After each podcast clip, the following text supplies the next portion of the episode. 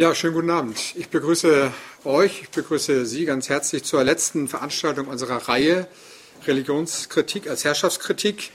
Wir hatten ursprünglich vor, diesen heutigen Abend und den fünften Vortrag in dieser Reihe zum Thema Geschlechterpolitik und Religionskritik zu machen und damit abzuschließen. Aber da Marcia Moser leider terminbedingt absagen musste, haben wir uns dann überlegt, lassen wir es ausfallen oder versuchen wir kurzfristig eine Alternative zu organisieren und haben dann äh, Robert Misig eingeladen, den ich auch herzlich begrüßen möchte und der äh, dann kurzfristig gesagt hat, okay, er hat noch Zeit und Wien ist ja nicht so wahnsinnig weit weg und deswegen äh, können wir das ja auch dann irgendwie machen. Ähm, und er wird heute zum Thema die Notwendigkeit und die Fallen zeitgenössischer Religionskritik sprechen. Auch in den bisherigen Veranstaltungen ist an verschiedenen Punkten deutlich geworden, dass der vulgär aufklärerische Glaube, es gehe allmählich zu Ende mit dem Glauben, offenbar gescheitert ist. Im Gegenteil, wir erleben weltweit eine Renaissance der Religionen. Und diese Resakralisierung der Öffentlichkeit mit all ihren unerwünschten Folgen wird beispielsweise vom Politikwissenschaftler Thomas Mayer damit begründet, dass der Ruf der Aufklärung als jener vermeintlich überlegenen Vernunftskultur verblasst. Bei Robert Misek heißt es, die Religion stoße nun in das Vakuum vor, das die alten sozialrevolutionären Ideologien hinterlassen haben. Und an anderer Stelle, die Religionen wären politisch, weil sie das, was eine politische Ausdrucksweise verlangen würde, ersetzen. An anderer Stelle heißt es bei ihm, dass mit dem erhofften Absterben oder Aussterben der Religion auch gewissermaßen wie das Armen in der Kirche dann eigentlich die Religionskritik hätte entschwinden müssen. Aber da der erste Teil schon bekanntlich nicht eingetreten ist, ist es meines Erachtens mit dem zweiten, also mit der Religionskritik, noch ausgesprochen schwieriger und komplizierter. Und es bleibt wohl zutreffend, dass die Religion der Seufzer der bedrängten Kreatur ist, das Gemüt einer herzlosen Welt, wie sie der Geist geistloser Zustände ist, wie Marx es einmal genannt hat. Aber wie steht es darüber hinaus mit den großen Erzählungen, mit deren Hilfe sich Menschen in ihrem relativ chaotischen Leben einen Sinn geben könnten. Was braucht es also heute, was ist notwendig heute für eine zeitgenössische und vor allen Dingen auch überzeugende Religionskritik? Misik hat in seinem Buch Gott behüte, warum wir Religion aus der Politik heraushalten müssen, die jetzt vor ein paar Tagen oder Wochen beim Aufbauverlag als Taschenbuch erschienen ist, einen klaren, scharfen Ton in seiner Kritik an den Religionen angeschlagen. Ich finde, das ist gut so, unter anderem auch deshalb, weil es dann vielleicht heute Widerspruch gibt und anregt. Abschließend erwähne ich, das wir in den anderen Veranstaltungen auch mal gemacht haben, um Missverständnissen vorzubeugen, nochmal unsere Auffassung. Wie er oder sie es mit Religiosität hält, mag jede oder jeder mit sich selbst ausmachen. Das religiöse und weltanschauliche Bekenntnis ist ein Recht und die Freiheit des Individuums, Teil des intimen Privatbereiches jedes Menschen. Dann hätte es aber auch genau in dem Bereich zu bleiben. Danke, Meinhard Malche-Mecker. Ich darf, mich auch, darf Sie auch hier nochmal herzlich begrüßen und mich bedanken, dass Sie gekommen sind. Ähm, Sie haben ähm, das berühmte Marx-Zitat äh, aus, dem, aus dem Kritik der hegelischen Rechtsphilosophie, glaube ich, äh, äh, zitiert. Äh, und sind dann abgebrochen vor der wichtigsten Stelle oder berühmtesten Stelle, nämlich äh, sie ist das Opium des Volkes, weil da kann man sicher nicht mehr so ganz sicher sein. Man könnte ja zumindest mit ebenso gleichem Recht sagen, sie ist das Aufputschmittel äh, des Volkes, also gut geeignet, die Völker gegeneinander aufzuhetzen, weil Opium, Opium hat ja eher äh, ruhigstellende äh, Wirkung und als solches war sie ja auch bei Marx gedacht. Also wenn wir sozusagen äh, die Funktionen der Re Religionen in den letzten Jahren uns insbesondere anschauen, würde man ja, äh, wie soll ich sagen, äh, die gegenteilige Wirkung äh, annehmen. Äh, bevor ich anfange, als Vorbemerkung, äh, möchte ich Ihnen ein Zitat oder möchte ich Ihnen möchte ich Folgendes sagen. Der Pfarrer Wagner, äh, Pfarrer in Oberösterreich, einem Bundesland in Österreich, Windischgarsten, äh, hat, jetzt könnte man sagen, natürlich, wer ist Pfarrer Wagner? Ein kleiner Pfarrer.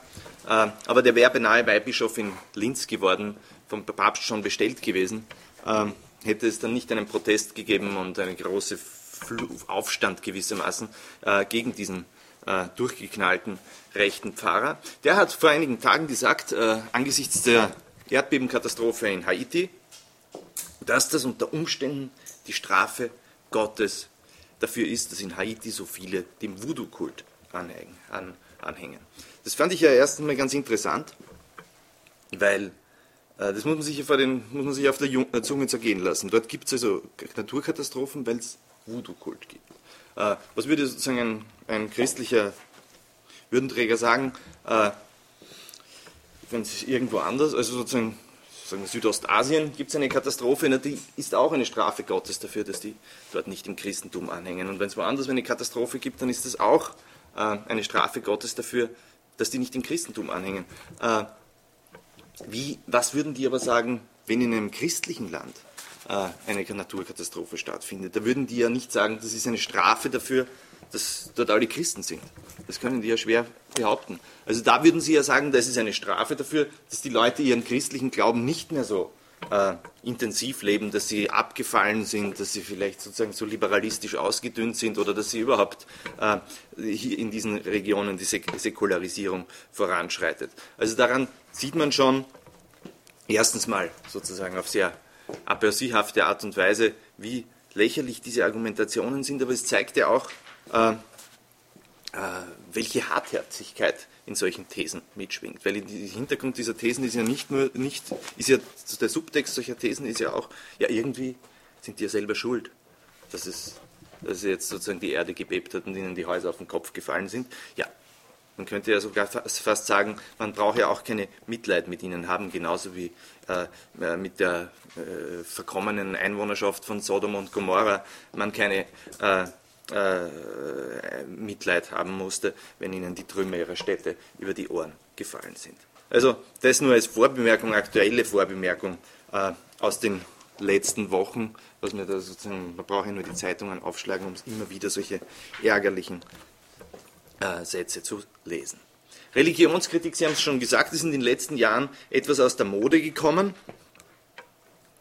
hat aber auch, also ist in den letzten 20 Jahren etwas aus der Mode gekommen und ist aber in, hat in den letzten Jahren auch wieder einen Aufschwung erlebt. Warum ist sie aus der Mode gekommen? Warum war sie ein toter Hund? Also noch vor 40 Jahren konnte man ja die These vertreten und jeder hätte sie mehr oder minder instinktiv äh, so unterschrieben, wie das der berühmte Religionswissenschaftler Peter Berger damals Ende der 60er Jahre in der New York Times formuliert hat. Nämlich er hat prognostiziert, dass sich im 21. Jahrhundert religiöse Gläubige wahrscheinlich nur noch in kleinen Sekten finden werden, aneinandergekuschelt, um einer weltweiten säkularen Kultur zu widerstehen. Es schien also, es hätte sich die Religion mehr oder minder erledigt. Es gibt nur ein paar Gläubige, aber das werden immer weniger. Äh, und damit hatte sich natürlich auch irgendwie die Religionskritik erledigt. Also wer sozusagen da die religionskritische Werbe noch des 19. Jahrhunderts an den Tag gelegt hätte, der hätte ein bisschen lächerlich gewirkt. Das würde ja sozusagen alte Kämpfe äh, noch ohne Gegner weiterführen würde und nicht nur sozusagen offene Türen einrennen, sondern sozusagen Türen, deren Wände nicht mal mehr stehen. Äh, aber in den vergangenen Jahren gab es dann doch eine Reihe verstörender Entwicklungen, die dieses Bild etwas irritiert haben. Erstens mal, erstens, nur ganz kurz, äh, ich bin sozusagen noch in meiner Einleitung. Äh, erstens die Proklamation, dass es so etwas wie eine Rückkehr der Religionen gibt, auch im, also im globalen, in globaler Hinsicht, aber auch im eher säkularisierten Westen. Und das war nicht nur sozusagen eine Proklamation eines Sachverhalts, der sich unter Umständen auch messen lässt, sondern der war ja auch insbesondere von vielen, die sozusagen diese, äh, dieses, diese Catchphrase der Rückkehr der Religionen benutzt haben, etwas, was gefeiert worden ist. Also etwas, worüber man sich freut. Die Religion kehrt zurück, das ist doch gut. Zweitens gab es natürlich das, äh, was man nennen kann, den Aufschwung des Islamisten, äh, Islamismus aus verschiedenen Gründen innerhalb der muslimischen Welt. Die Gründe will ich hier nicht aufzählen, Sie haben es auch schon gesagt, sie werden hier auch schon äh, gefallen sein. Äh, also die Delegitimierung aller anderen äh, äh, Ideologien und auch insbesondere antiimperialistischer, säkularer Ideologien und innerhalb der muslimischen Welt ein Aufstieg des, der islamischen Frömmlerei.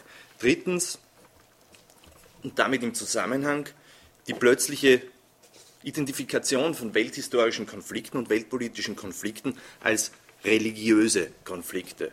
11. September, wir gegen den, also sozusagen aus muslimischer Sicht, wir gegen den Westen, aus westlicher Sicht, wir, äh, äh, wir gegen die Moslems, äh, äh Kampf der Kulturen, was da die Catch-Phrasen auch immer waren, politische Konflikte, die ihre mehr oder minder realpolitischen oder auch vernünftige Gründe haben mögen, wurden religiös überkotiert und damit auch bis zu einem gewissen Grad unlöslich, unlösbar gemacht, weil es plötzlich nicht mehr den Anschein machte, es ginge es hier um widerstreitende Interessen, sondern um Identitätsfragen, die natürlich nicht verhandelbar sind.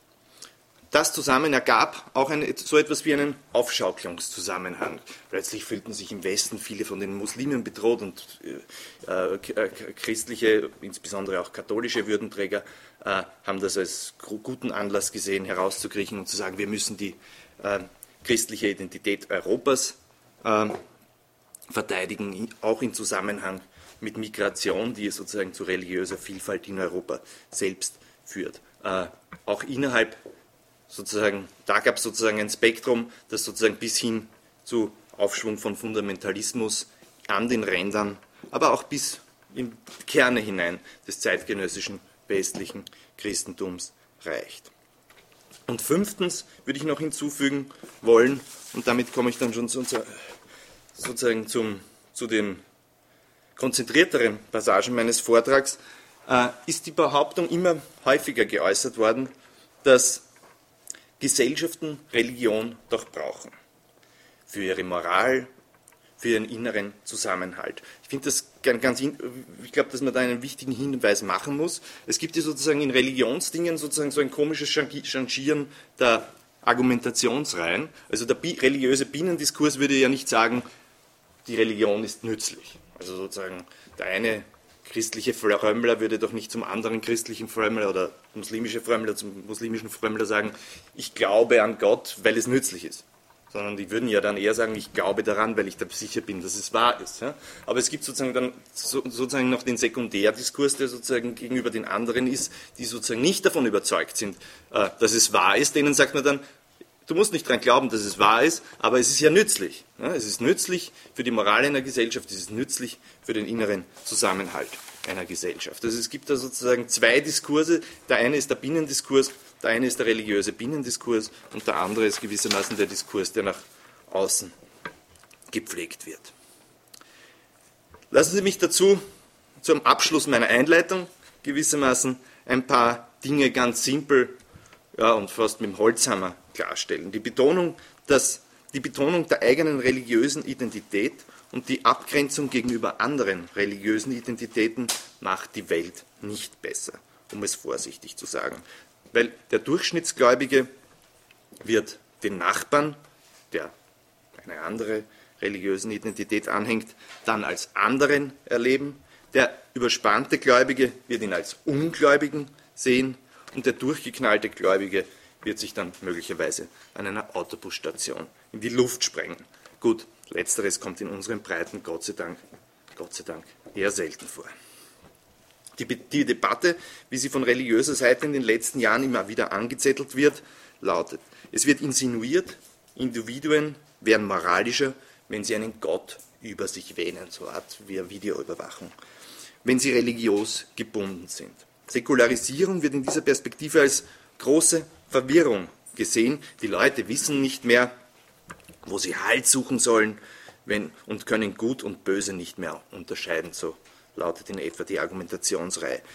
Wenn wir uns aber an die Fakten halten, dann wurden doch gerade in den vergangenen 15, 20 Jahren viele Böswilligkeiten begangen, weil Menschen meinen, ihr Glaube verlange das von ihnen. Ethnische Säuberungen in Kroatien, Serbien, Bosnien, der 11. September, Kampf der Kulturen, wir gegen die Muslime, Mordanschläge auf Ärzte in Abtreibungskliniken, das sind gewiss Extreme. Aber auch wenn wir uns einigermaßen objektiv, soweit es halt möglich ist, an Fakten halten, stellt sich die Sache doch so dar.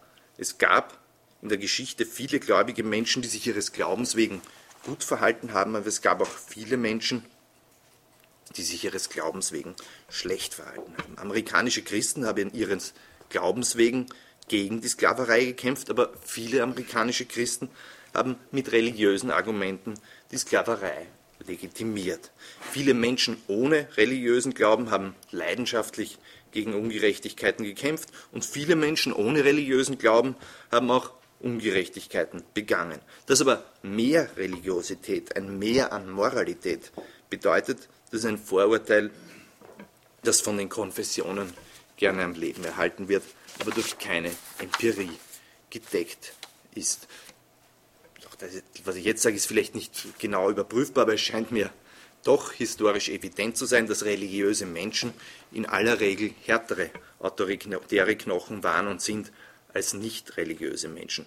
Religiöse Gesellschaften sind auch, das, ist zum Punkt, äh, dass Religion, Religion nützlich ist für die Moral. Das müsste sich ja dann sozusagen empirisch an äh, äh, Gesellschaften nachweisen lassen. Aber religiöse Gesellschaften sind keineswegs moralisch höher stehend als relativ agnostische Gesellschaften. Würde denn jemand behaupten wollen, zum Beispiel Sizilien, was noch relativ traditionell katholisch ist, äh, hätte ein höheres moralisches Niveau als Schweden oder Norwegen, wäre moralisch verkommener als Afghanistan. Schon diese Beispiele zeigen, wie absurd eine solche Behauptung wäre. Und in den USA, wo eine, auch das muss man jetzt mal so sagen, eine eher religiös grundierte Bewegung Folter eingeführt hat und die jetzt von einer eher agnostisch grundierten Regierung wieder abgeschafft wurde, gibt es eindeutige empirische Daten. So wurde eine groß angelegte Studie unter Ärzten durchgeführt. Gefragt war, ob sie gelegentlich auch arme Patienten gratis behandeln. Also ob sie ohne Geld zu kassieren praktisch aus Nächstenliebe äh, Arme behandelt. Unter den Ärzten, die sich selbst als religiös bezeichneten, haben 31 Prozent die Frage mit Ja beantwortet. Unter den Ärzten, die sich nicht als religiös bezeichneten, haben das 35 Prozent getan. Also, jetzt könnte man sagen, das ist eine Differenz von geringer Signifikanz. Äh, könnte man also sagen, also mehr sind die Religiösen sicher nicht. Also sozusagen eher weniger oder wenn, lassen sich, lässt sich keine signifikante Differenz feststellen. Ich möchte mich in meinem ersten Teil, der sozusagen mit der Notwendigkeit, der Vortrag heißt ja die Notwendigkeit und die Fallen zeitgenössischer Religionskritik, der sich mit der Notwendigkeit zeitgenössischer Religionskritik äh, auseinandersetzt, nun diesen Fragen äh, ausführlich stellen. Der Kinderbuchautor und Dichter Erich Kästner war ein Mann von der Art, die man heutzutage politisch korrekt nennen würde, ein Gutmensch gewissermaßen, bevor das Wort Gutmensch noch erfunden war. 1930, bestimmt so um Weihnachten herum, hat er ein Gedicht verfasst mit dem Titel Dem Revolutionär Jesus zum Geburtstag. Das geht so. 2000 Jahre sind es fast, seit du die Welt verlassen hast, du Opferlamm des Lebens. Du gabst den Armen ihren Gott, du littest durch der reichen Spott, du tatest es vergebens. Die Menschen wurden nicht gescheit, am wenigsten die Christenheit, zu, trotz allem Hände falten. Du hattest sie vergeblich lieb, du starbst umsonst, umsonst und alles blieb beim Alten. Was Kästner uns damit sagen will, ist ja, der sicher jetzt kein weiß nicht, ob er glaub, überhaupt gläubig war, wahrscheinlich nicht mal das, aber wenn, dann nicht ein besonders äh, frömmlerischer. Was Kästner uns sagen will, ist ganz offensichtlich. Jesus war ein Revolutionär, der für Brüderlich und Gleichheit unter den Menschen eingetreten ist und dessen Vermächtnis nie eingelöst wurde. Der Subtext lautet, eigentlich stecke in den Religionen doch das Potenzial, die Welt besser zu machen. Die Religionen mit ihrem hohen moralischen Anspruch sind Ressourcen, auf die moralische Menschen zurückgreifen können, wenn sie die Welt besser machen wollen. Und ganz falsch ist das bestimmt ja nicht, wie man bis in unsere heutigen Tage sieht. Wann immer es darum geht, Unrecht anzuprangern, Fremdenfeindlichkeit zu verurteilen, aber auch ganz konkret denen zu helfen, die mühselig und beladen sind. Schon dieses Wort stammt aus dem Matthäus-Evangelium. Dann ist auf Organisationen wie etwa äh, die katholische Caritas, ich weiß nicht, ob das in Deutschland auch so heißt, ich nehme an, äh, und wie das protestantische Pendant heißt, weiß ich nicht, aber es gibt, ja genau, weiß ich eh, stimmt, äh, äh, Verlass. Auch die jüdische Tora und die Bücher der Propheten vom Christentum als Altes Testament zugleich eingemeindet und historisiert, sind eine reiche Quelle moralischer Unterweisung. Gutes nicht mit Bösen vergelten sei deines Brüders Hüter, das sind Postulate, die sich tief in das kollektive Gedächtnis und die Moral der Menschheit eingegraben haben. Mutatis mutandis gilt, gilt vergleichsweise auch für, das, für die muslimische Religion. Soziale Gerechtigkeit, wie wir heute sagen würden, ist hier ein hoher Wert und der Koran ist voll von Versen, die die Gläubigen verpflichten, von ihrem Reichtum abzugeben, damit auch jene etwas abbekommen, die es bitterer nötig haben. Und was ihr spendet an Gutem, siehe, Allah weiß es. Sure 2, 7, 2273. Ich lasse diese Zahlen ab jetzt weg. Die religiösen Schriften sind gewiss so etwas wie das Inhaltsverzeichnis der Vorstellungen, was ein moralisch gutes Leben ausmacht. Aber sie sind, weil sie ein Sammelsurium aller möglichen unvereinbaren Werte sind, natürlich auch mehr als das.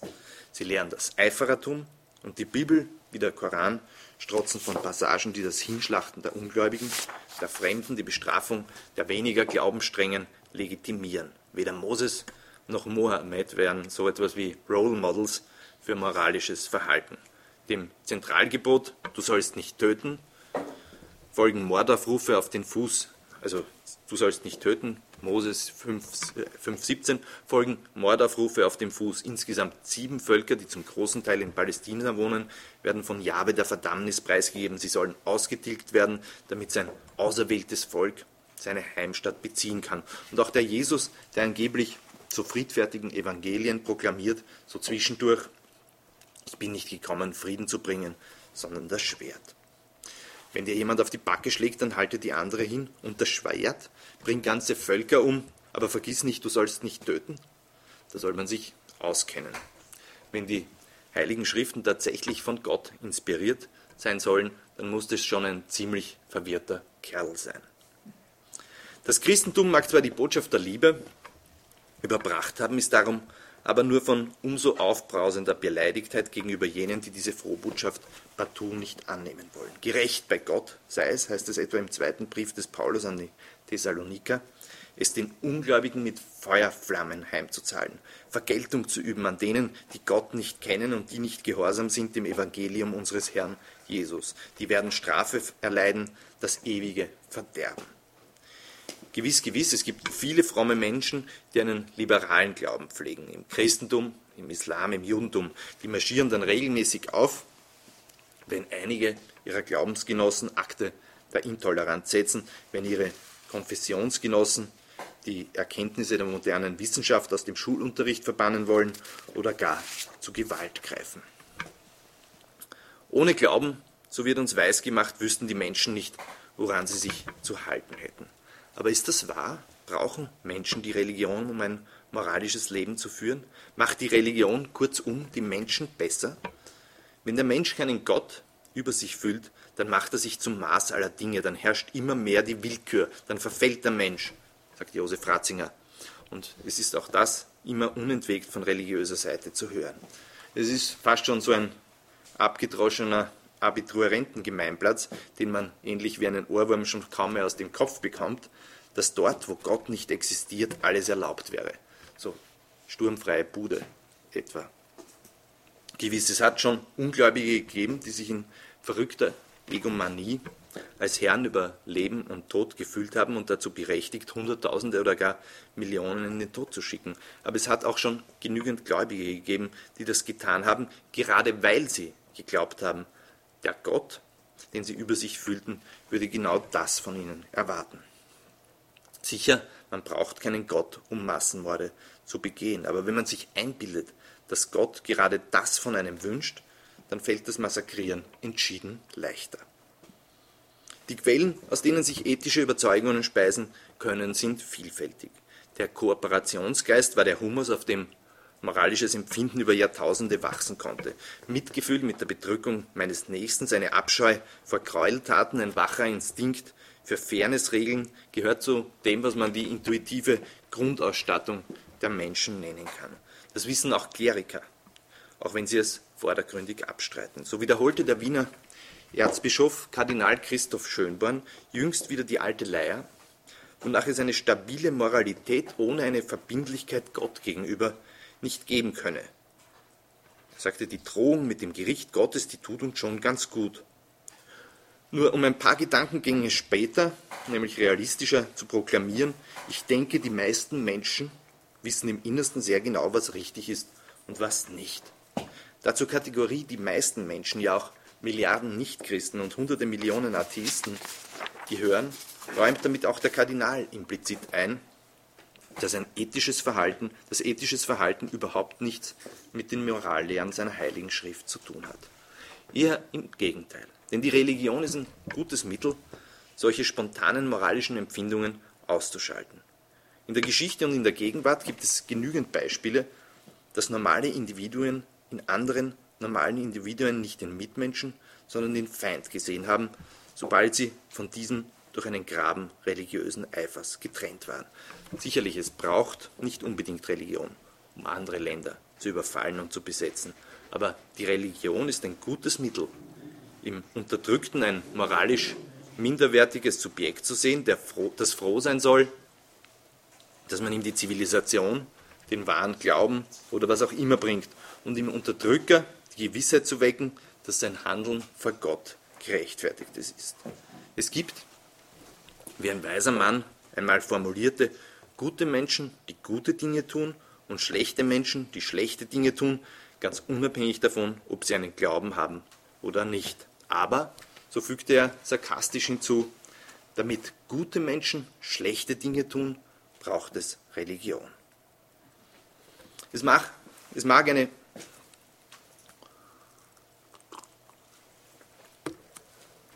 Es mag eine unangenehme Wahrheit für so manchen sozial engagierten und wohlgesinnten Christen sein. In aller Regel sind fromme, hartherzigere und autoritäre Knochen als Agnostiker und Atheisten. An all dem hat sich bis heute kaum etwas verändert.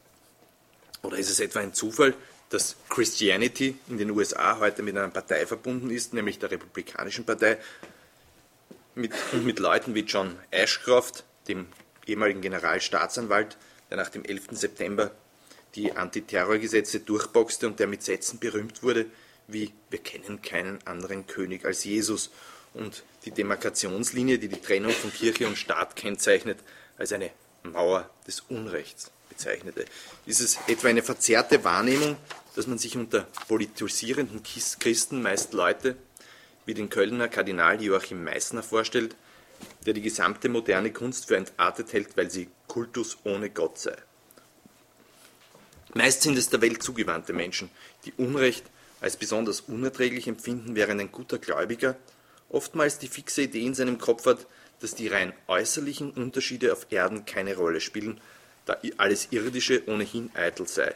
Sklave oder Bürger ist ja unwichtig. Nein, um Unrecht als unerträglich zu empfinden, brauchen wir keinen Gott. Ja, in dem Moment, in dem Menschen tatsächlich aufgrund von religiösem Glauben Angst vor der Sündhaftigkeit haben, wächst sich das schnell zu einer Obsession aus. Sie haben derartige Panik vor der Fleischeslust, dass sie andauernd unreine Gedanken imaginieren, die Schuld und die Sünde auf die anderen projizieren. Die werden dann denunziert, an den Pranger gestellt. Sie müssen ihr Leben nicht vor sich meistern, sondern vor einem Gott, dessen Gebote derartig streng und obskur sind, dass sie ein normaler Mensch nie erfüllen kann, weshalb sie sich auch stetig im Zustand der Sünde befinden, was ihre panische Besessenheit noch einmal steigert. Das Sündenbewusstsein und die stetige Angst zu sündigen, wie es den Frommen aller Religionen eigen ist, wird zu einer wahren Gemütsverfassung, wie Bertrand Russell mit der im eigenen lakonischen Eleganz schrieb. Die beste Lebensführung wird gewiss nicht durch eine solche Gemütsstimmung inspiriert. Richtig ins Perfide hat das Christentum den Begriff der Sünde gedreht mit der Einführung der Erbsünde und dem Ausmalen aller möglichen Höllenqualen und dem Fegefeuer für die Sünder sowie der obsessiven Verdammung alles Körperlichen. Paulus war derart besessen von dem Hass auf weltliche Freuden, von der Verachtung der Sexualität, der Angst vor der verführerischen Niedrigkeit der Frauen, es ist, gut, es ist gut für den Mann, keine Frau zu berühren, schrieb er, dass der französische Essayist Michel Onfray sarkastisch von klaren Symptomen für eine sich immer deutlicher abzeichnende Hysterie spricht. Die Erbsünde, von Paulus erfunden, von Augustinus, einem großen Philosophen, aber schlimmen, autoritären Finger, theoretisiert, geht von einem Problem aus. Wenn Gott ewiges Leben verspricht, die Menschen aber dennoch sterben, dann muss die Sterblichkeit also so etwas wie eine Strafe sein. Eine Strafe, die freilich unabhängig von irgendwelchen strafbaren Handlungen des Einzelnen ist. Die Sterblichkeit des Menschen, schloss Paulus messerscharf, ist die Kollektivstrafe für den Ungehorsam Adams gegen Gott. Wer an Jesus glaubt, der erkennt diese Schuld an und lebt sozusagen als Begnadigter weiter. Und nebenbei gesagt, für diese Schuld ist eine Frau hauptverantwortlich, weil die gerissene Eva den dummen Adam dazu verführte, vom Baum der Erkenntnis zu essen. In dieser Fabel konzentriert sich alles, was die großen Monotheismen vereint. Die Besessenheit von der Sündhaftigkeit, die Verachtung des Wissensdrangs, Baum der Erkenntnis und die Angst vor der sexualisierten Frau.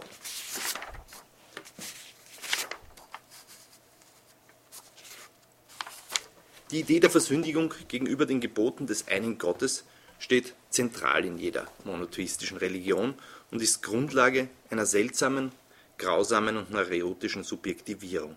Einerseits sieht der Gläubige sich ins Zentrum der gesamten kosmischen Ordnung gestellt, es wird ihm weisgemacht, dass sich Gott um ihn, um jeden Einzelnen individuell kümmert, was man schon auch ein bisschen wichtigtuerisch finden kann. Auf der anderen Seite sieht sich der Gläubige immerzu als nichtswürdiger, verworfener Sünder an der Schwelle zur ewigen Verdammnis, als moralisches Nichts, das sich seinem Herrn nur auf Knien äh, nähern darf. Superioritäts- und Minderwertigkeitsgefühle liegen in seiner Seele im Streit. Gesund ist das bestimmt nicht. Das Konzept Sünde von den Religiösen als Grundlage moralischen Verhaltens verkauft, weil man gut ist, um die Sünde zu vermeiden, ist eine grandiose Unmoralität und schlägt um in unmoralisches Eiferertum. Die Sorge vor der eigenen Verdammnis kippt um in die Verdammnis der anderen, Verdammung der anderen. Nichts ist besser geeignet, Kinder in Angst und Schrecken zu versetzen und aus normalen, kleinen, neurotische Erwachsene zu machen wie das. Wie weit das gehen kann, zeigt sich alle Tage. Jedes Unglück wird als Strafe Gottes gewertet und jeder, der irgendein Pech im Leben hat, wird es schon irgendwie verdient haben, heißt es in dieser grausen Logik. Die Kehrseite dieses Hasses auf den Sünder sind geradezu eine Lust an den grausamsten Strafen, die der Unglückliche verdient hat und mangelnde Empathie für den Gestrauchelnden. Die Umstände, die ihn womöglich zur Sünde, zu Vergehen, bisweilen zu Verbrechen geführt haben mögen, interessieren nicht. Schließlich habe er aus freiem Willen so gehandelt und hätte sich auch gut verhalten können. Mildernde Umstände, könnte man sagen, gibt es eher in sachlich kühlen Gesetzesbüchern und der bürgerlichen Gerichtsbarkeit, nicht aber in den angeblich moralischen Religionen der Barmherzigkeit. Keine Perfidie ist so bösartig, als dass sie nicht manchem entrückten Gläubigen als gottgefällig erscheinen könnte. Berühmt ist etwa das Diktum von Jerry Falwell, des vor ein, zwei Jahren verstorbenen einflussreichen amerikanischen Fernsehpredigers und Begründers der Moral Majority, der verkündete, AIDS sei nicht nur die Strafe Gottes für die Homosexuellen, sondern Gottes Strafe für eine Gesellschaft, die Homosexuelle toleriert kann man nur sagen, welch pathologischer Sadismus muss einer solchen Moralität zugrunde liegen. Und damit bin ich, habe ich den Bogen zu meiner Vorbemerkung schon mal äh, gezogen und bin wieder bei der Vorbemerkung über den Pfarrer Wagner, äh, der von der Struktur her das Gleiche über die Opfer der Naturkatastrophe in Haiti gesagt hat, äh, dass die im Grunde genommen ihres Voodoo-Glaubens wegen selber schuld sind an dem, was ihnen widerfahren ist. Wie viel Mitgefühl muss in so einer Moralität stecken. Das war mein erster Teil und ich gehe jetzt den zweiten Teil über, nämlich den Fallen zeitgenössischer Religionskritik. Der Durchschnittschrist, das ist eine erbärmliche Figur, ein Mensch, der nicht bis drei zählen kann, und Jesus ein Idiot. So schrieb Friedrich Nietzsche. Das ist aber jetzt auch schon ziemlich lange her.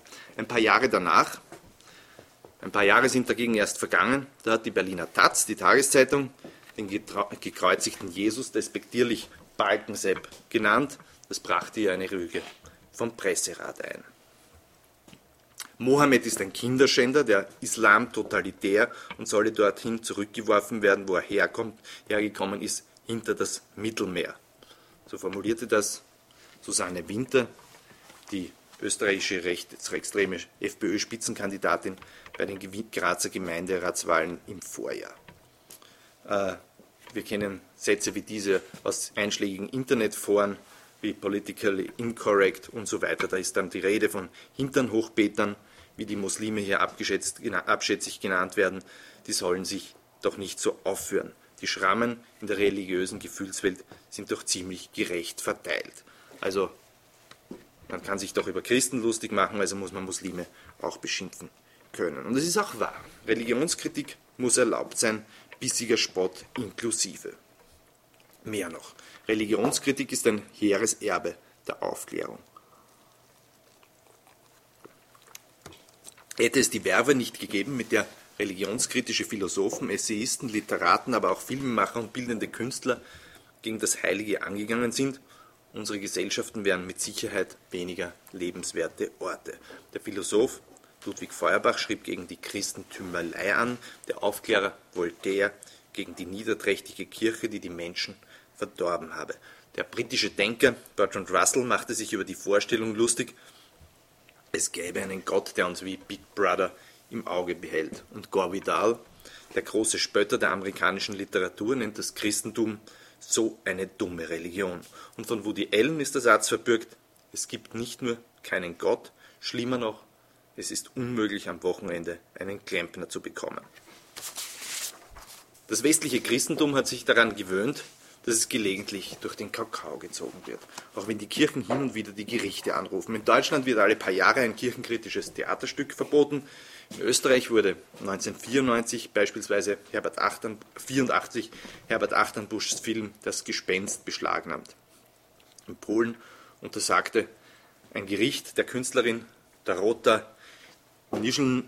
Nischnalsk, äh, äh, Nischnalsk, ein Kruzifix zu zeigen, in das ein Penis eingearbeitet war. In Frankreich gab es Morddrohungen, Bombendrohungen gegen Kinobetreiber, die die letzte Versuchung Christi von Martin Scorsese zeigen wollten und in New York heftige Angriffe gegen das Bild Yo Mamas Last Supper der Künstlerin Renee Cox, auf dem eine nackte Frau mit zwölf Männern posierte. Eindeutig Leonardo da Vincis letzten Abendmahl nachempfunden.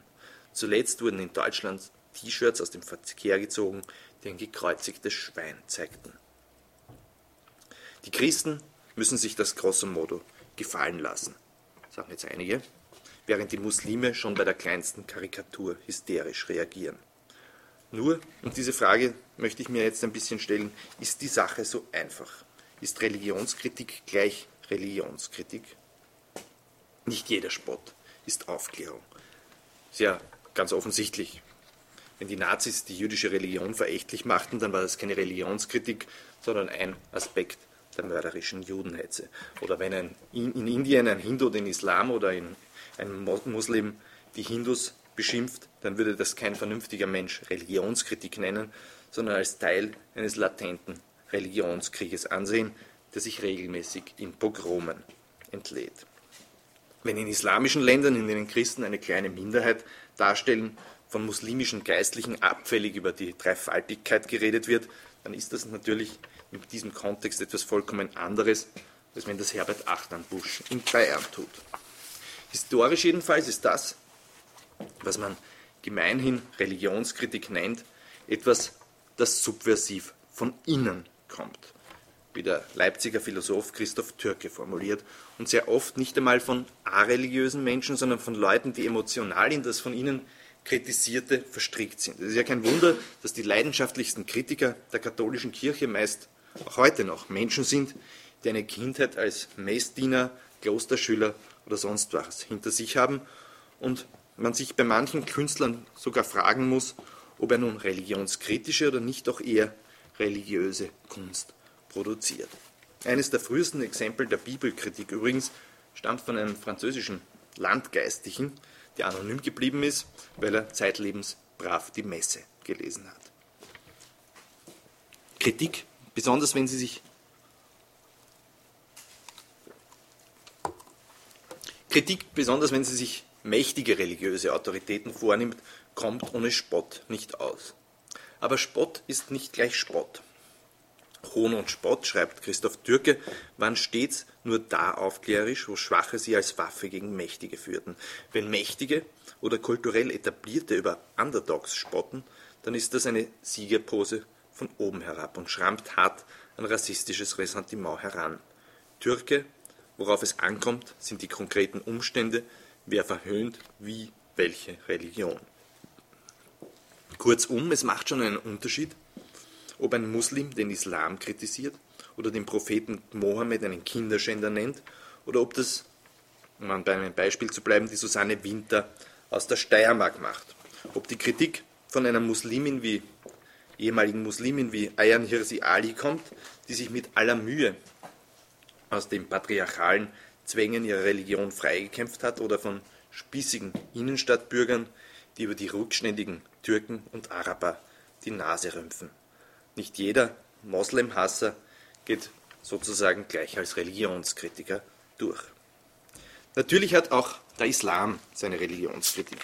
Schon im Mittelalter gab es islamische Freigeister, Philosophen wie Ahmad Tayyib al-Sarashki, Mohammed al-Razi und viele, viele andere, die ihr Eintreten für Rationalismus oft mit dem Leben bezahlten. In ihrer Tradition stehen Intellektuelle und Künstler wie Salman Rushdie, die Schriftstellerin Taslima Nasrin oder der ägyptische Islamgelehrte Nasr Hamed Abu Said, der von Religionsgerichten seines Landes als Heretiker verurteilt und zwangsgeschieden wurde, weil eine Muslimin nicht mit einem vom Glauben abgefallenen verheiratet sein dürfe und der heute in den Niederlanden lebt. Ein besonders bemerkenswerter Autor ist ein Intellektueller, der aus Sicherheitsgründen unter dem Pseudonym Ibn Warak schreibt, als Muslim geboren hat er seinen Glauben den Rücken gekehrt und in einem dicken Werk mit dem Islam abgerechnet. Titel Warum ich kein Muslim bin. Die Liste ließe sich natürlich fortsetzen. Auch die subversive Kritik, selbstverständlich, auch die subversive Kritik von innen, kann bisweilen ätzend, überspitzt ungerecht, übertrieben, was auch immer sein. Aber sie hat auch dann noch ihre Berechtigung, wenn sie überzogen ist, weil die Maßlosigkeit noch eine Reaktion auf Eiferertum und den Konformitätszwang der religiösen Autoritäten ist. Heißt das aber nicht im Endeffekt, dass Religionen überhaupt nur von innen kritisiert werden können? Ein bisschen heißt es aber, es, sozusagen die Dinge sind hier unscharf. Zunächst die Religion der Mehrheit, besonders dann, wenn sie für sich das Recht in Anspruch nimmt, die moralische Ordnung in einer Gesellschaft für alle wesentlich mitzuprägen, kann wohl ohne große Scham auch von Angehörigen einer religiösen Minderheit aufgespießt werden. Das beste Beispiel dafür sind jüdische Satiriker, die über das Christentum ihre Scherze machen, in majoritär christlichen Gesellschaften. Kompliziert wird es aber, wenn Angehörige der Mehrheitskultur eine Religion angreifen, deren Anhänger vornehmlich einer unterprivilegierten Minderheit angehören, angehören. Und selbst dann wird es kompliziert, wenn es durchaus gute Gründe und Berechtigung für die Kritik an deren Religion gibt. Sakrosankt kann natürlich auch die Religion einer Minderheit nicht sein. Patriarchale Strukturen, die Anfälligkeit junger Muslime für islamische Fanatiker und der Mangel an Entschiedenheit mit der muslimische religiöse Autoritäten den Terror der Extremisten zurückweisen, da gibt es bestimmt Anlass genug, ein paar kritische Sachen auch darüber zu sagen. Und das, die Sache wird noch komplizierter, bedenkt man die Globalisierung. Der Islam ist zwei Stu Flugstunden entfernt von hier eine Mehrheitsreligion, in Berlin mit Neukölln. Dagegen ist er die Religion einer signifikanten Minderheit. Aber diese Welten sind ja nicht mehr so getrennt wie früher. Verstörende Nachrichten schießen von hier nach da wie Interkontinentalraketen. Es kommt also auf die Zungenschläge an und auf die Kontexte. Und die Kontexte sind fluid. Und die Kontexte selbst sind fluid. Insofern verändert sich natürlich auch äh, die Berechtigung oder sozusagen die Grundlagen für Religionskritik am Christentum. Als die Christ Kirchenfürsten noch fest mit der weltlichen Macht verbunden waren, jede Pore des Lebens in Österreich, in Bayern, in Frankreich vom Katholizismus kontrolliert war und die Kardinäle die Kanonen segneten, da konnte eigentlich keine Schmähung beleidigend genug sein. Heute, wo, die, wo das Christentum in Europa liberalistisch ausgedünnt ist und sich auch fromme Christen oft wie eine Minderheit fühlen, ist die Verhöhnung natürlich ein bisschen billiger. Als George Cross im Ersten Weltkrieg Jesus mit Gasmaske am Kreuz zeichnete, wofür er einen spektakulären Blasphemieprozess aufgeheißt bekam, war das beherzte Kirchenkritik. Wenn die Pop-Diva Madonna während eines Konzerts aufs Kreuz steigt, ist das eine dramaturgische Pose, wenn nicht gar nur eine PR-Aktion. Vor allem aber hat sich das, was als Religionskritik in den Kanon der westlichen Geistesgeschichte einging, als Kritik am Prinzip Religion verstanden und nicht als Bashing einer bestimmten Religion. Es ist ja kein Zufall, dass wir ein Kunstwerk wie Giovanni da Modena Fre Modenas Fresko, der Prophet in der Hölle, auf diesem Fresko sieht man Mohammed, äh, wie er vom Teufel in den Abgrund gezogen wird, als Ausdruck der Kreuzzüglermentalität ansehen und deswegen als Kunstwerk mit äh, zweifelhafter äh, moralischer Integrität, während wir Voltaires Kritik am fanatischen Propheten als aufklärerisch verstehen, weil es im Kontext einer von Voltaires Kritik an allen Religionen äh, verstanden wird. Mehr noch, Religionskritik hat sich nicht darin erschöpft, die weltliche Macht der religiösen Autoritäten zu bekämpfen. Sie hat in Frage gestellt, was der Glaube als solcher mit Menschen macht. Dass er verhindert, dass sie die Welt mit klarem Kopf sehen dass er sie neurotisiert, weil sie von der Vorstellung stetiger Sündhaftigkeit besessen sind, dass er sie infantilisiert, weil, er sich, weil sie sich unter der Beobachtung eines allmächtigen Gottes wähnen, dem man, dem man sich nur gebeugt nähern darf. Mit einem Wort, Religionskritik wollte nicht gegen eine Religion hetzen, sondern Menschen schaffen, die sich nicht mehr verhetzen lassen. Ich komme jetzt zum Schluss. Äh, natürlich kann jeder jede Religion kritisieren, aber es kommt auf die Zungenschläge an und selbst die gleichen Worte aus dem Mund des einen äh, haben eine andere Bedeutung als aus dem Mund des anderen. Grundsätzlich würde ich intuitiv äh, dem Prinzip anhängen, dass ich es in aller Regel hochhalte. Ein Reder redet zuerst einmal von der Schande der eigenen Leute. Besonders bizarr wird es, wenn Christen die Gefährlichkeit des Islams und die schreckliche Ausbreitung muslimischer Frömmlerei anprangern und gleichzeitig die Rückkehr des Religiösen feiern und fast sogar etwas wie Neid auf die religiöse und frömmlerische Intensität äh, muslimischer Gläubiger an den Tag legen. Das ist, nicht Religion, das ist exakt nicht Religionskritik, sondern das genaue Gegenteil, das Schüren religiöser Konflikte. Man schließt gewissermaßen die Reihen in Abgrenzung zu den anderen. Man, man instrumentalisiert die Religion für politische Zwecke, um Menschen gegeneinander aufzuhetzen. Insofern braucht es äh, nicht nur heute eine, eine Kritik der Religion, eine, eine Religionskritik, sondern auch insbesondere eine Kritik an dem Verhetzungspotenzial von Religionen. Und deswegen, und dieses, diese Kritik soll aber auch nicht Eiferertum und flörmlerisch daherkommen, sondern auch vielleicht mit einem Schuss Ironie ja, und Spott über das Kritisierte. Und deswegen habe ich nicht ganz ernsthaft den letzten Satz meines Buches äh, lauten lassen, Gott schütze uns vor der Rückkehr der Religionen. Danke.